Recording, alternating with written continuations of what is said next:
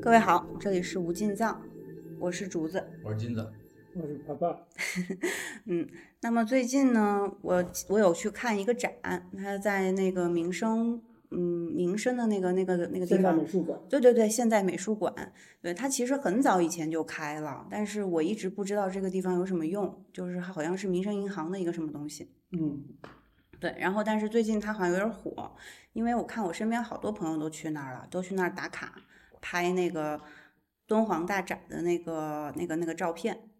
嗯，这个馆好像就是从开始二零二二年办这个敦煌展，嗯，开始火的。家开始知道这个地方。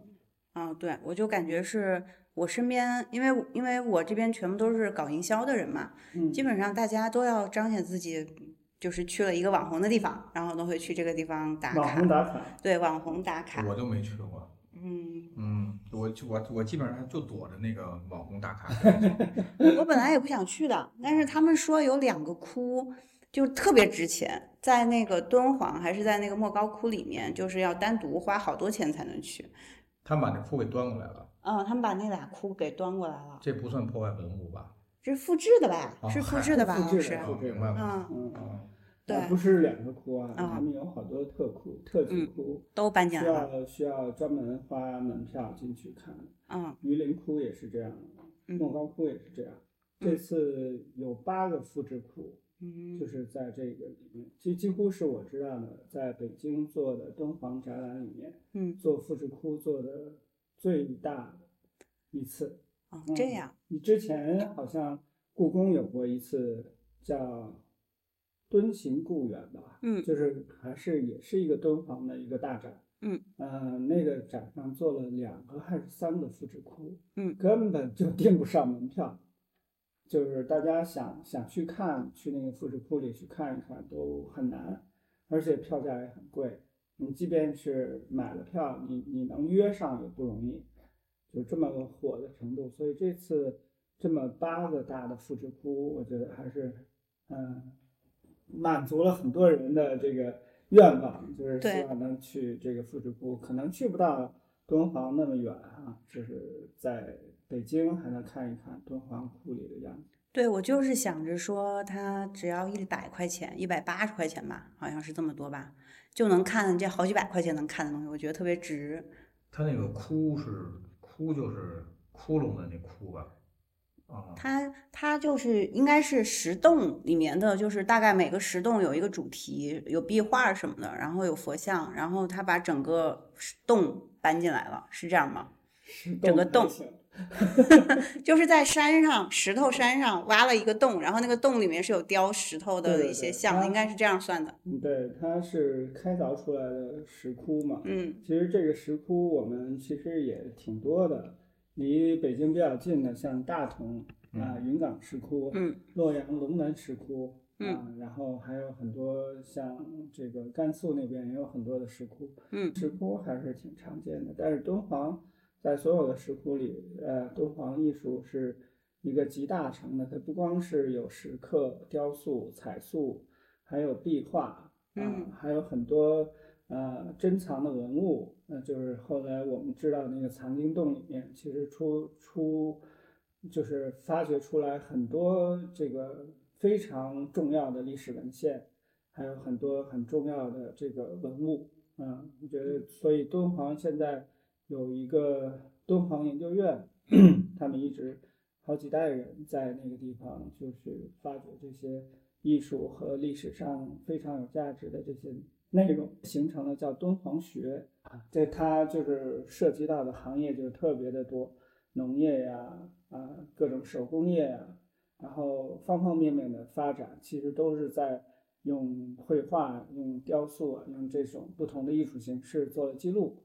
所以敦煌那边真的是非常值得去看。最早的时候，我是看那个腾讯，它出了一个小程序，还是那种视频，就做的特别精美，嗯，就是讲那个九色鹿的故事，嗯然后就做成了非常精美的数字的这种影像的这种画面嗯 H 五、嗯对，然后我们当时在营销界是把它当做一个非常就是做的特别好的那种 campaign 来看的。。二零年还是对对对对对对我就那个时候，因为我以前其实对敦煌是没有概念的，我就觉得它是一个地方。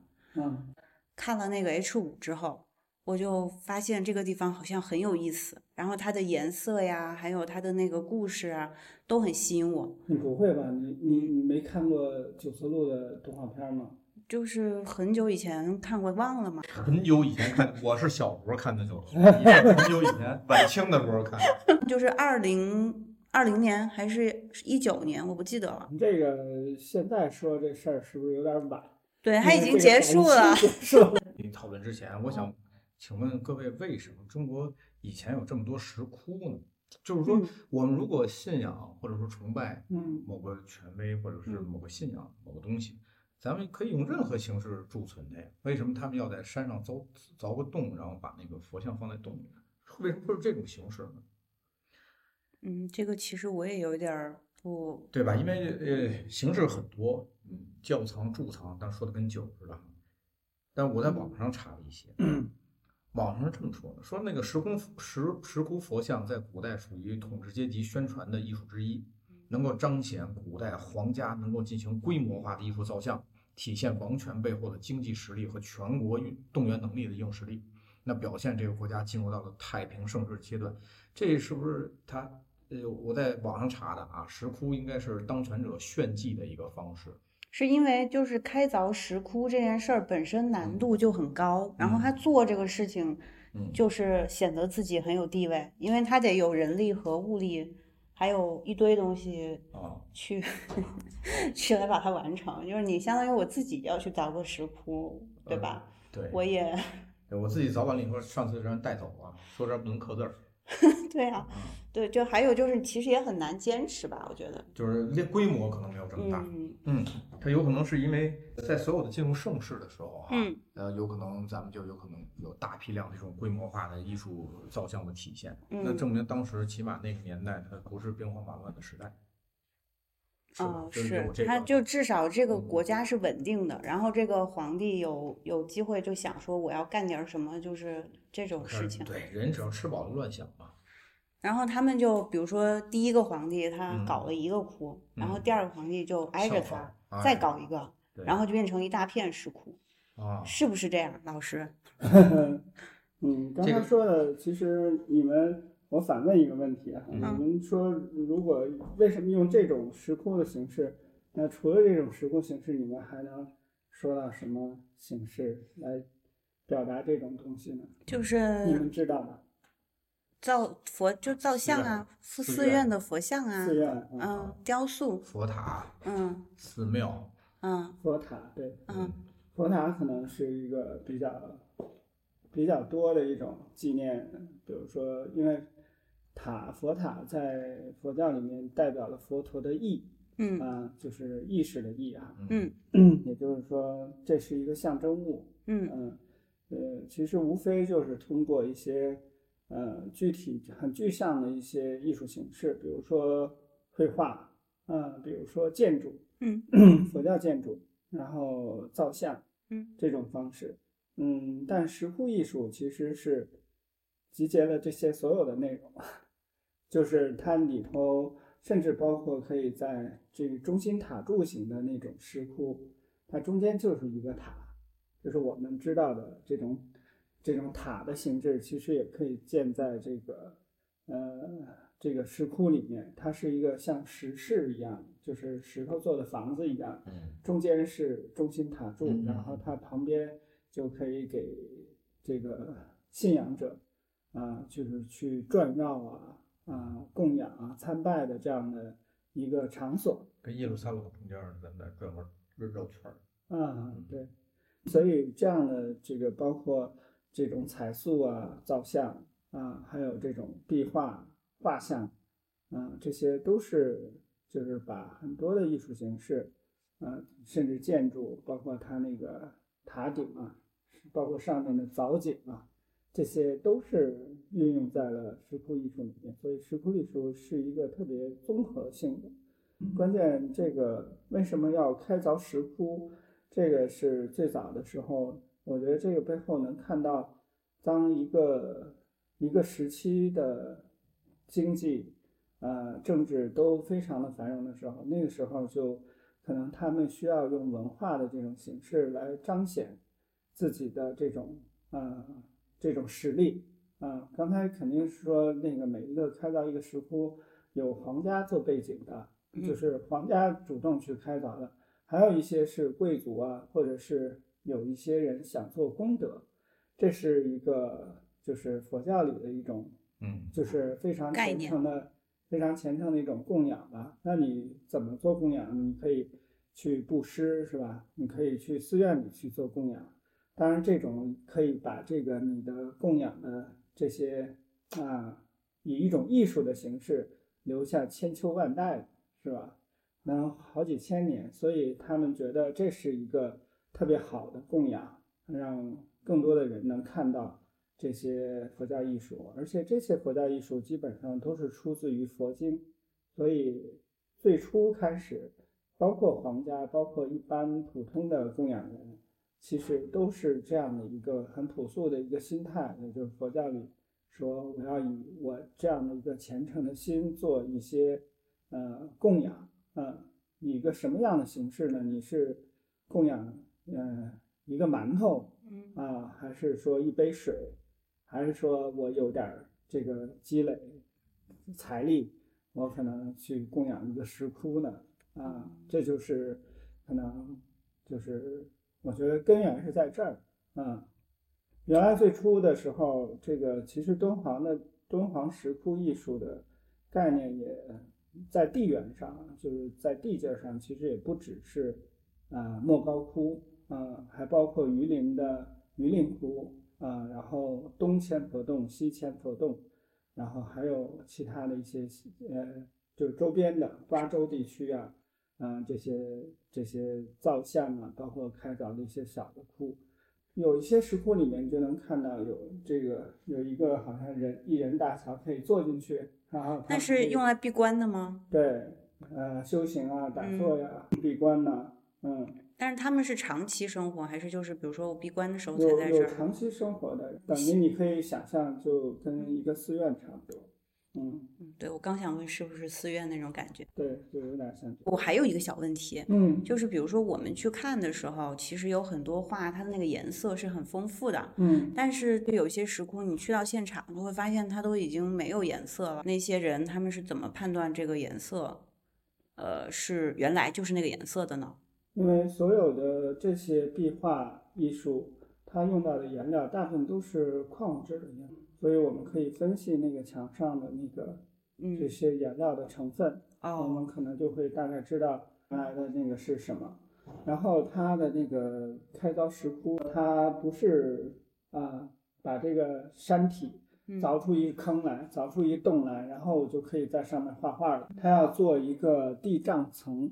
障是丈量的丈，嗯啊，地障层，嗯，丈量丈加一单立人吧。地丈层这一层呢，就是需要就是用一些啊特殊的工艺做好几层，做成一个可以在上面作画的那种，有点像画布一样的那种方式才可以。敦煌石窟经历了从公元四世纪开始到公元十四世纪左右，嗯，大概一千多年的历史，所以各朝各代可能都会。有的就是在原来开凿的石窟基础上再做一，所以现在也很多就是开发敦煌的这个石窟艺术的时候，就经常会发现，呃，表面的那一层剥落了以后，下面还有一层，就是年代更久远以前的壁画。嗯嗯，这样也能看到不同的时期的壁画艺术。嗯，这次的展览其实也有这种情况。对我，我听到了，当时有人是这么说的，但是我当时没理解，因为。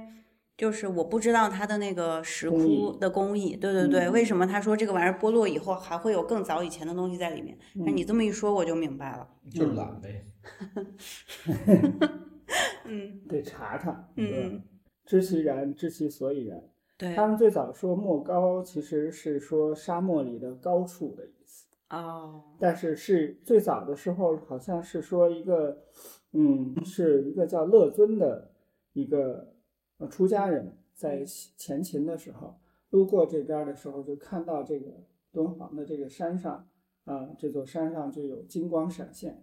他就说这个地方应该是会呃适合去禅修的，或者是适合去建造一些佛像的。嗯，然后从这儿开始，后来我我说到的那个名字叫法良的那个禅师，就在这里开凿了洞，最初是修禅的，然后把这个这些开凿出来的禅修的洞呢，就叫呃莫高，莫高是说沙漠的高处，啊、哦，就是沙漠里的高处，因为墨呢和古代的时候和那个去掉三点水的那个墨 是可以通假的，所以就后来就写成了莫高，啊、大概是这么个意思。后来呢就觉得这个有神迹显现，这这个山上有金光闪闪，然后就觉得这应该是一个呃这个诸佛在这儿的一个净土，这个话语的这个消息就是不胫而走，然后很多的王公贵族都会觉得呀，这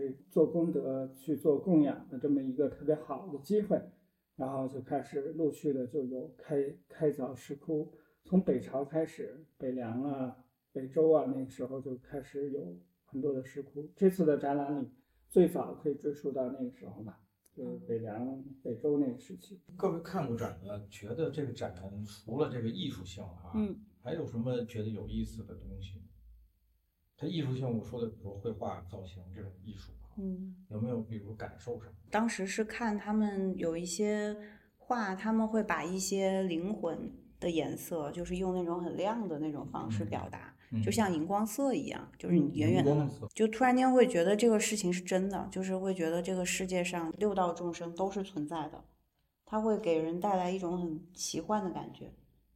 那感受还挺特别。你看那一灵魂就六道都看着，就是就是我们平常会看到的，就是一般人或嗯。是就是人物嘛，然啊后他会对物质的人嘛，嗯然后还会有一些就是看上去你认识的动物啊，存在，对吧？我们命名的动物，对，但是还有一些我们叫不出来名字的动物，嗯，和一些就是看上去它那个五官，它的是故意画成很模糊的样子，又带着某种那种反光的那种形式。它那个反光是用什么做的呀？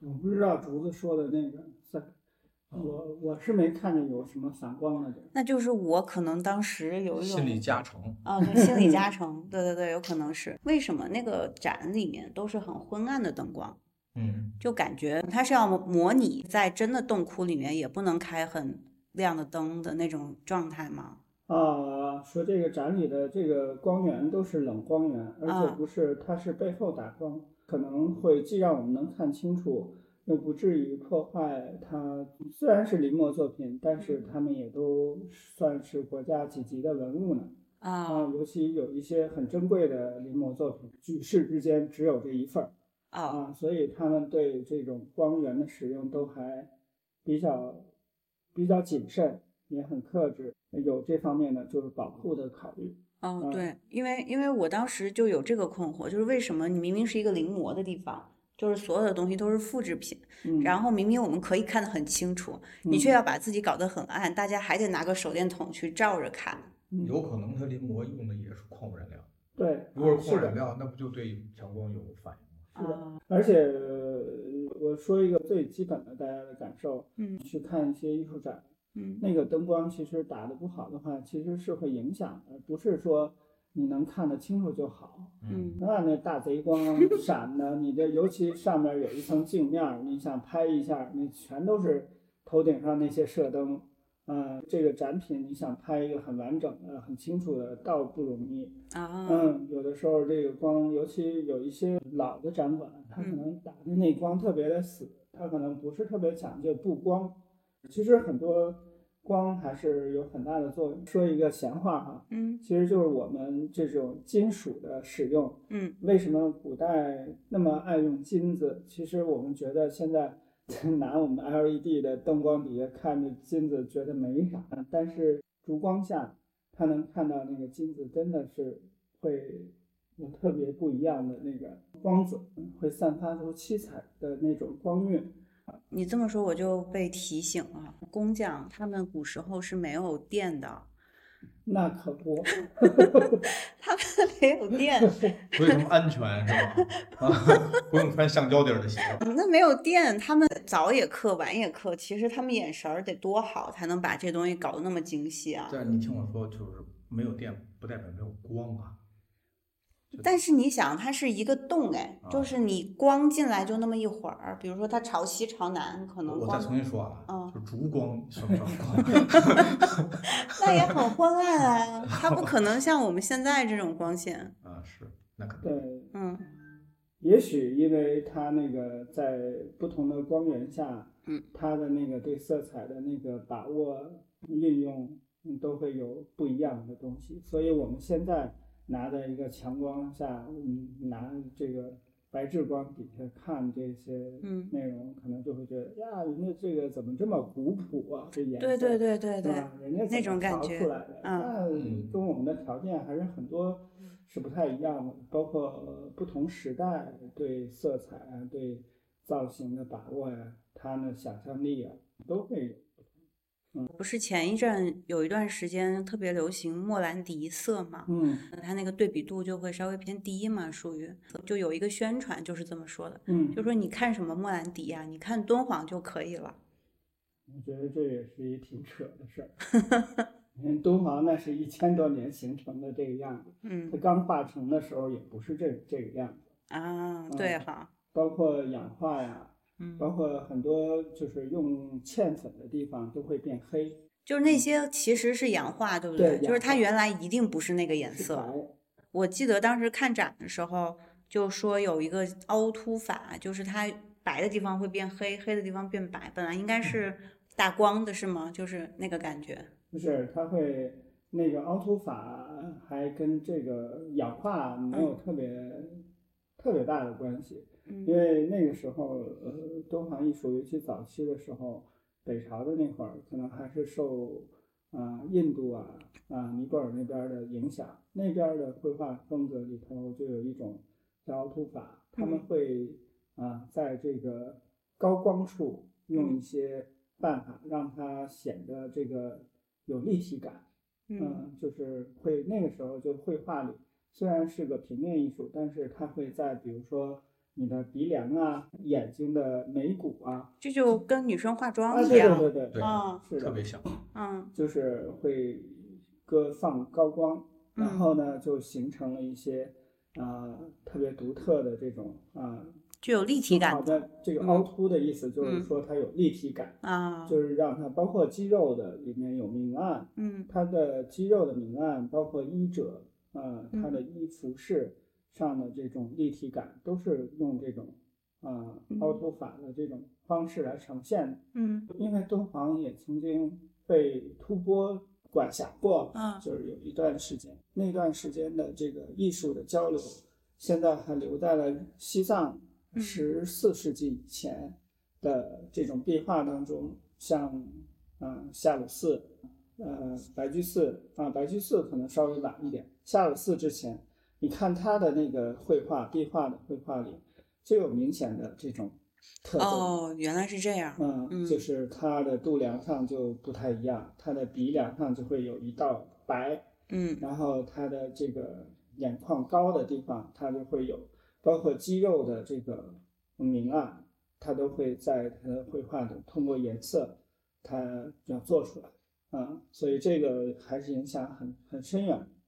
后来，现在这次展览当中，大家看到很多因为嵌粉变成黑的，对。然后那个脸呢，原来的那个高光部分还保留着白，然后呢就变成了这个小字脸。小字脸的意思就是它的鼻子这儿是是白的，然后两边的眼睛这个眼窝上面是白的，就造成了像一个。中国的小字儿一样哦，就叫小字脸。但是基本上我们去石窟看的话，就是看到一个已经就是变化过的现在的样子。对。但是我们是没有办法想象说，就是他在最开始画好时候的那个最新的样子是什么样的。嗯，这次其实也能看到。嗯，有一些人有修复画，对不对对。嗯，就是有有这种修复式的临摹，呃，就是就把它这个初画的时候。是什么样子，就尽力的给大家呈现。他们还是很讲究的，比如说他们查到的这个衣服的颜料，或者查到的一些史料，比如说唐朝的时候，初唐的时候，它以比如说以紫色为贵，但是什么紫呢？是蓝紫呢，还是红紫呢？嗯嗯，史料上没有说太细。嗯，嗯，那他们咋办？他们就去找，按难度找。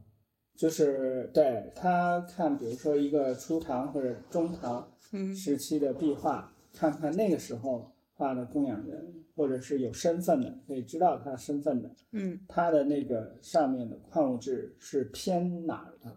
嗯偏蓝呢，还是偏红呢？来确定他做这个修复式的临摹的时候，它应该恢复成一个什么样子？就是初画的时候，那个时候应该是个蓝紫色的，还是一个红紫色？来确定，因为那个时期确实我们从有限的史料上是只能知道是紫的，但是嗯是偏哪儿的紫，这些敦煌研究院的学者们就是非常严谨做这些。哦，那还真的是花了很大的功夫去研究这个东西。是的，嗯，他需要找一堆东西才能完成。非常庞大的海量的这些资料啊，嗯才能确定这个修复是修复成什么样子。嗯我我再外行一句啊，就是这个敦煌石窟里边所有的绘画或者艺术造像，它围绕着一个啥主题？我看见还有天女什么的，他说他围绕着一个核心主题是什么？是不是就是佛教艺术，还是说也有什么神仙呃故事？对，还有什么飞天那些的，啊他们的关系是什么？嗯，你们最熟悉的是什么呀？我最熟悉是有一年不知道是春晚还是那个咱们那个呃奥运会还是啥的那个，嗯，天女对，就是搞了一堆人在那儿跳舞、甩水袖，然后说这是敦煌什么飞天，这是代表了中国的色彩。七七仙女吧，下凡七仙女，您是看蟠桃会是吗？我 你西游当时就以为就是这个了，因为我不知道敦煌有这么庞大，其实有非常非常多的图画。然后当时我看了那么一个节目，就以为敦煌就跟飞天有关系。啊，敦煌还刚才跟大家说了嘛，敦煌的石窟是怎么来的？主要还是做一些从佛教意义上来说，它是供养人做供养用的啊这样的一种表达，它是借助艺术文化的方式，嗯把这些东西实际的东西呃记录下来。然后其实他们描绘了很多佛国的场景，嗯呃，他们所有的那些壁画的出处也都是佛经，而不是说简简单单的我今天想画一个大美女哈，明天我就想画把我自己画上去，而嗯不是这样，它是怎么叫做供养呢？它就是以这个佛经、佛法啊、佛法僧去供养三宝的，所以它基本上那些艺术品都是出自于佛经、佛教的经典。嗯、但是艺术家们用他们自己的想象和他们的艺术造诣，把这个他们心里的万千庄严的这种佛国景象就呈现出来，我们才现在才能看得到。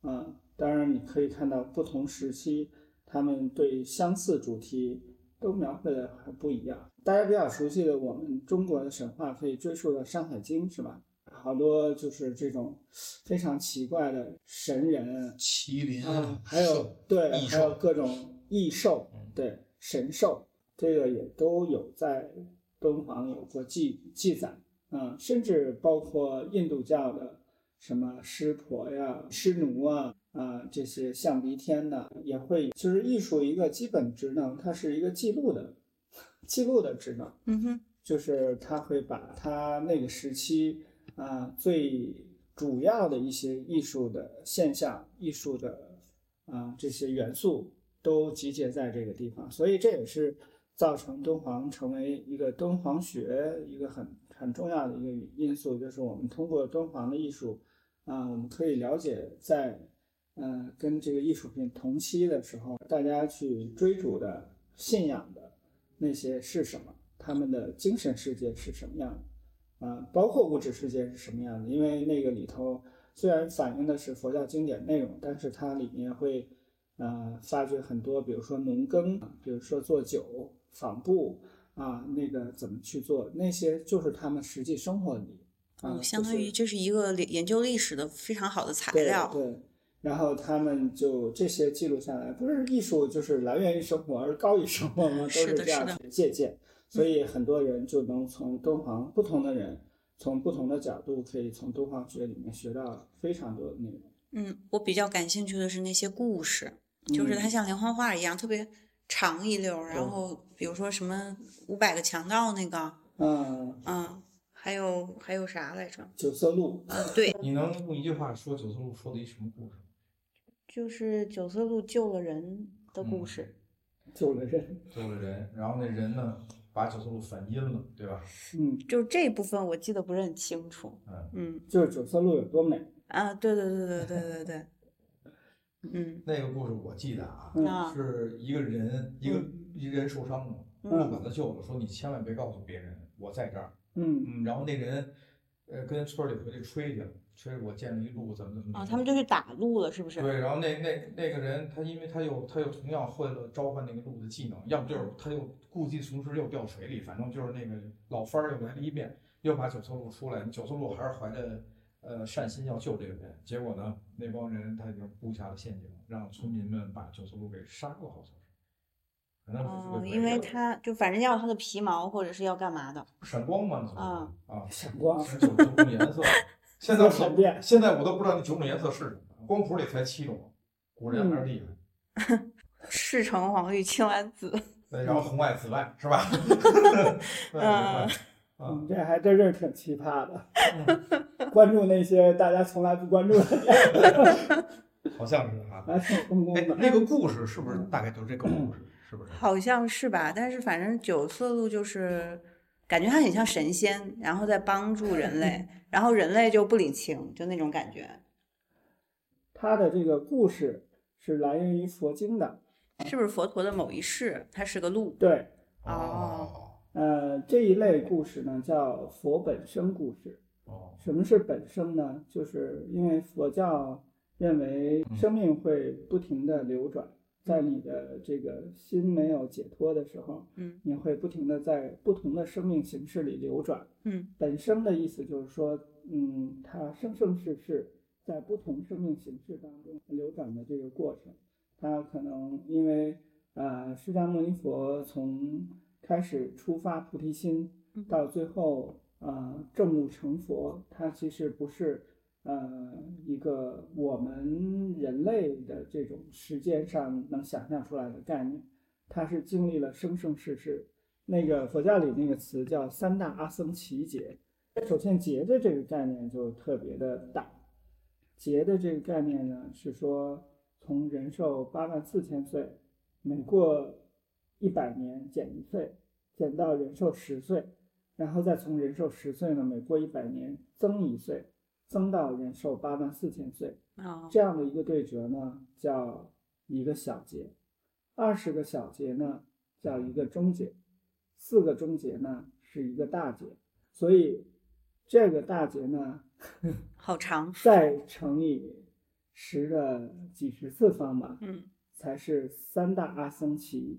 三大阿僧祇是一个形容词，来修饰那个劫来的，就是劫前面还可以带不同的量词，比如说我们说千万亿是吧，兆什么之类的，它兆再往上我们就很少人知道了。经，啊、再往上还有，嗯，就是一直到特别长到特别多的数，好像我记得，嗯，我当时数了二六十多个数，才六十多个单位，才数到了阿僧祇。阿僧祇是一个形容词，三大阿僧祇呢，就是三个阿僧祇劫那么大的数，就经历了这么多事吧。那就有这么多故事可以讲。呃，不，这是一个时间时间时间上的概念对概念，嗯，是一个概念。就是你你能用人类的思维去想象，但你这感受几乎就是无尽的。嗯，对嗯。然后这个这个过程呢，就嗯，把它记录下来，就是佛陀经历了三大阿僧祇劫的修行，那个叫如果相对于佛最后成佛，成为他的果，那个所有在这之前三大阿僧祇劫之间经历的这些生命都叫做因，所以佛教里经常会说，佛陀在因地因时的时候。哦，啊，那个时候造作的一些他的故事，就记录下来，就变成了叫本生故事。本身故事不是记录佛陀成佛那一世那一生的故事，而是记录他之前生生世世流转在不同生命之间的故事。还有一个词叫本世，嗯，本世呢就是指就是在这一生当中他经历的不同的事件，啊，所以这个是两个概念。所以佛经里它专门有本本生经，然后从本生经呢把它艺术化。然后把它画成连环画，这个本生故事经变图，呃，其实就是本生故事的图啊，嗯，所以就是连环画的形式，把故事连环画画就成了这样。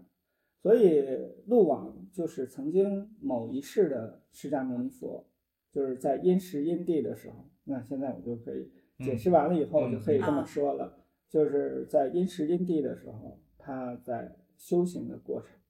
呃，刚才金子说的那个过程呢，是稍微有点出入。最早的时候，鹿王他是一个百兽之王，他也有很大的神通。之所以他的德行能够做鹿王，能够做这个百兽之王，他是非常善的，嗯，是一个经常行善业的。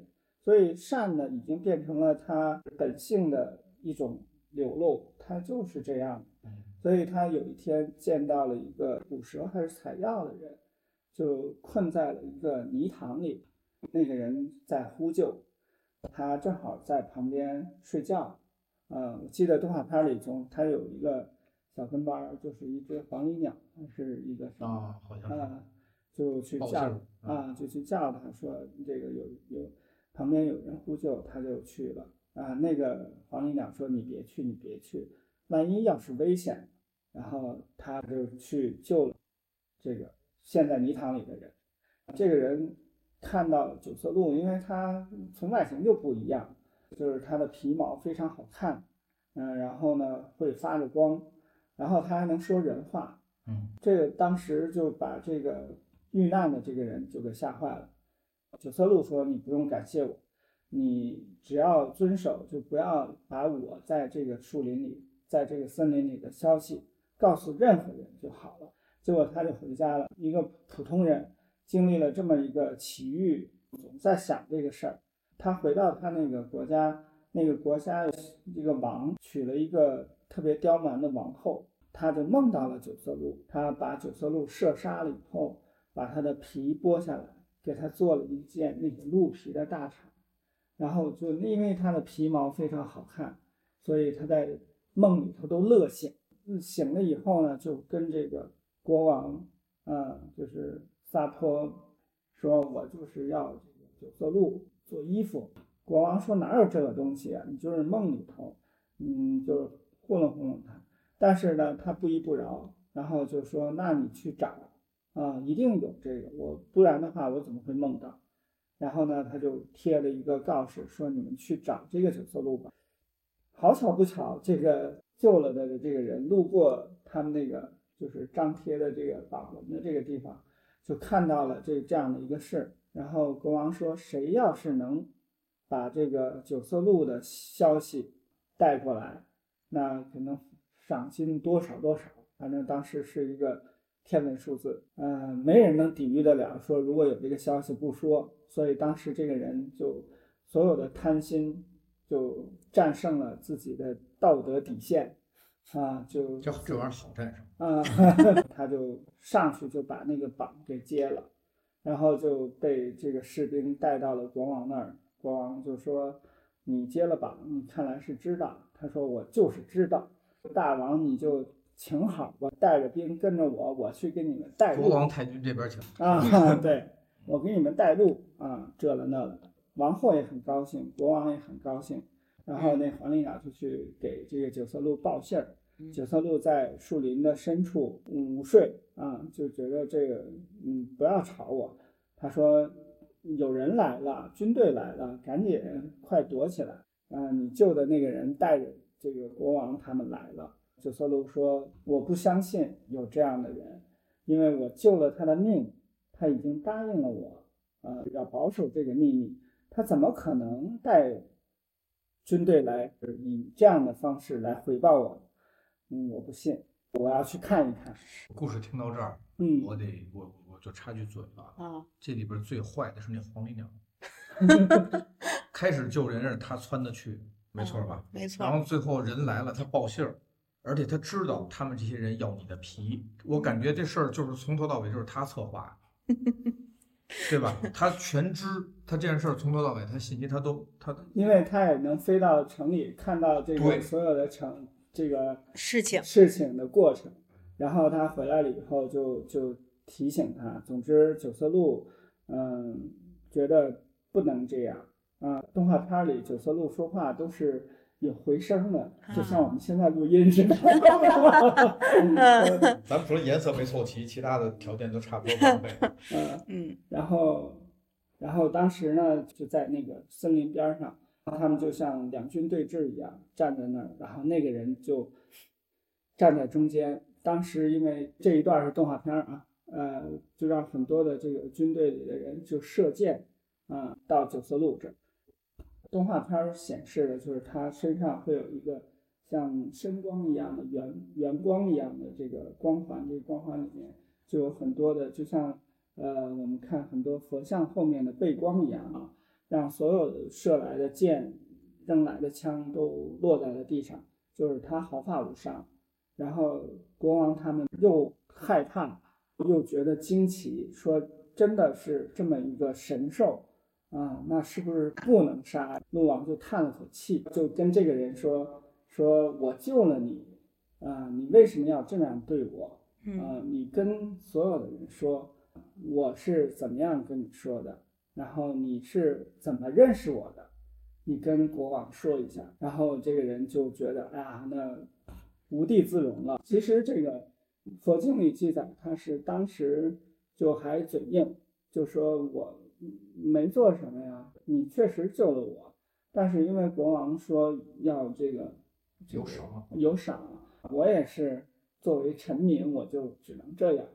然后九色鹿就开导他做人不能这样啊，我救了你的命，你现在要给我的报答是来要我的命。那然后也同时就开示了一些国王，还有贪心的王后，嗯，还有这些。这个军人，然后就说我们应该怎么样和平的相处，应该怎么样与人为善，啊，要遵守诺言，啊，不能这样去背叛。经书里记载，他是当下浑身就长了癞。然后陆王说，如果我说的话半句虚假的话，啊，你们可以随意的处置。这个好像在敦煌的壁画上还能看得到，这个人身上长满了癞。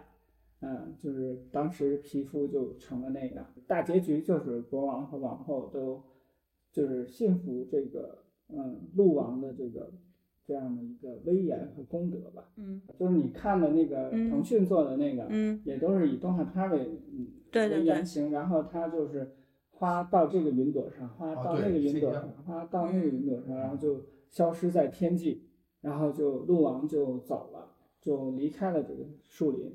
敦煌的壁画表现这个东西，它是把它做成连环画，而且就在一幅图里表现了这个故事情节。我觉得就跟那个金子导演是吧？呃，这个铺设剧本一样，他是从左边开始，是刚开始他遇到了这个落水的人，就掉在泥坑里的这个人。然后逐渐救了他这样的过程，嗯，然后一直都是陆王这边的故事情节，嗯，从那边呢，就是从右侧呢是这个国王和王后在皇宫里，王后梦到了九色鹿，然后穿上了他的皮，嗯，然后这个然后开始去张榜公布要去找九色鹿，然后这个人接榜告密，然后逐渐。他带着兵来抓九色鹿，嗯，所有的这个情节是一个是从左边开展，一个是从右边开展，然后到了这个画卷的中间，就壁画的中间，就是九色鹿这个身形最大的那个那一幅，然后那边呢是国王，呃，王后啊，然后这个两边的对垒就是矛盾，戏剧矛盾 发展到高潮，就是高潮在中间。真的要包场才能看这个，就是你 想那个我们那天去的那个场景，就是左边也是有人，后边右边也是人，然后我挤在中间，没办法那么看，就看高潮部分就行了。其实你知道这些东西它难在哪？难在哪儿？就是你只看它，你会看到当下你的一个感受。嗯但如果说有人帮你讲，就是你有一个综合的理解，就比如说吧，刚才我我因时因地，我是人都不知道什么意思，因为它背后不是简单的几个字儿能进，嗯需要大量的你需要对文化要知识积累。嗯所以九九色这九色鹿嫖了啊，九色鹿这故事今天听完了以后，对我对它的感觉其实又变了，因为我对它的背景，嗯啊有新的认识。嗯包括它是佛的某一个某一世，对对吧？对那可是佛佛祖的某一世，对呀、是吧？所以嗯他那个给那感觉好像教义马上就更深了，啊它就不是一个只是可爱的小动物那么简单的一个东西，或者说是你获得了极大神通的小动物，我说是总之它不是这个意思了，就是吧？对，呃，还有一点，呃，说是佛陀的某一世，感觉就像我们人投生了很多世的感觉，但其实还不是。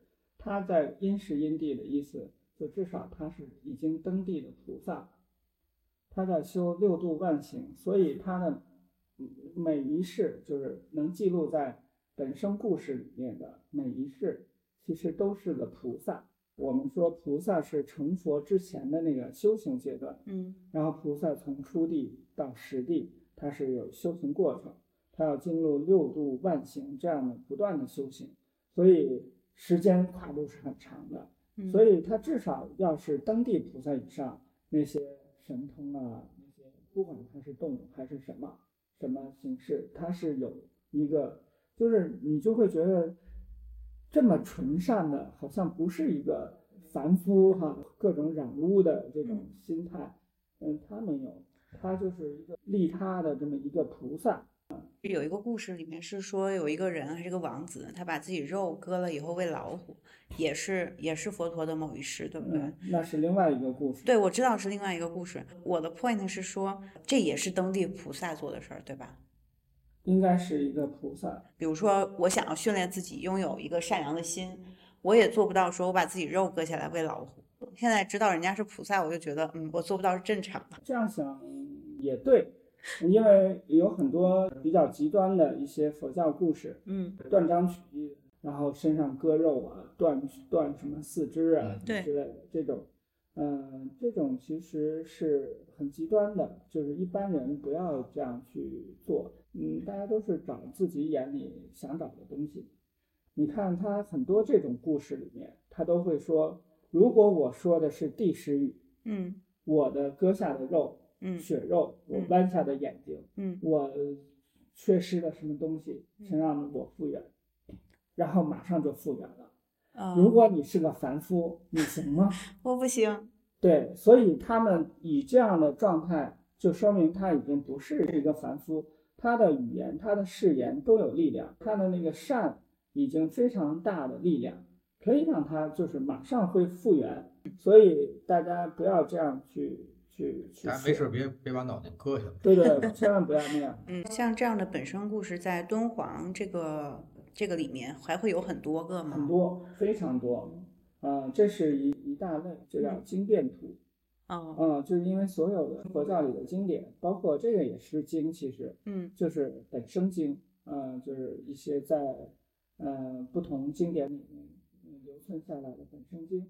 所以本生经里头的故事，把它弄成连环画，嗯。这是一个来源。还有其他的经典，比如说，呃，我们比较熟悉的阿弥陀的经典，嗯。嗯，像什么呃无量寿经，嗯。呃阿弥陀经，嗯。呃药师药王本生，呃还有药师佛的这个经典，嗯像还有什么弥勒弥勒下生经，还有维摩诘的经典，呃这些都是很多著名的敦煌壁画的出处来源。哦，所以其实它还有，比如说这个除了佛佛陀以外的故事，他们也画成了连环画。对哦，那个就就是经变图。世经变尊以外的故事吧，应该这么说，是吧？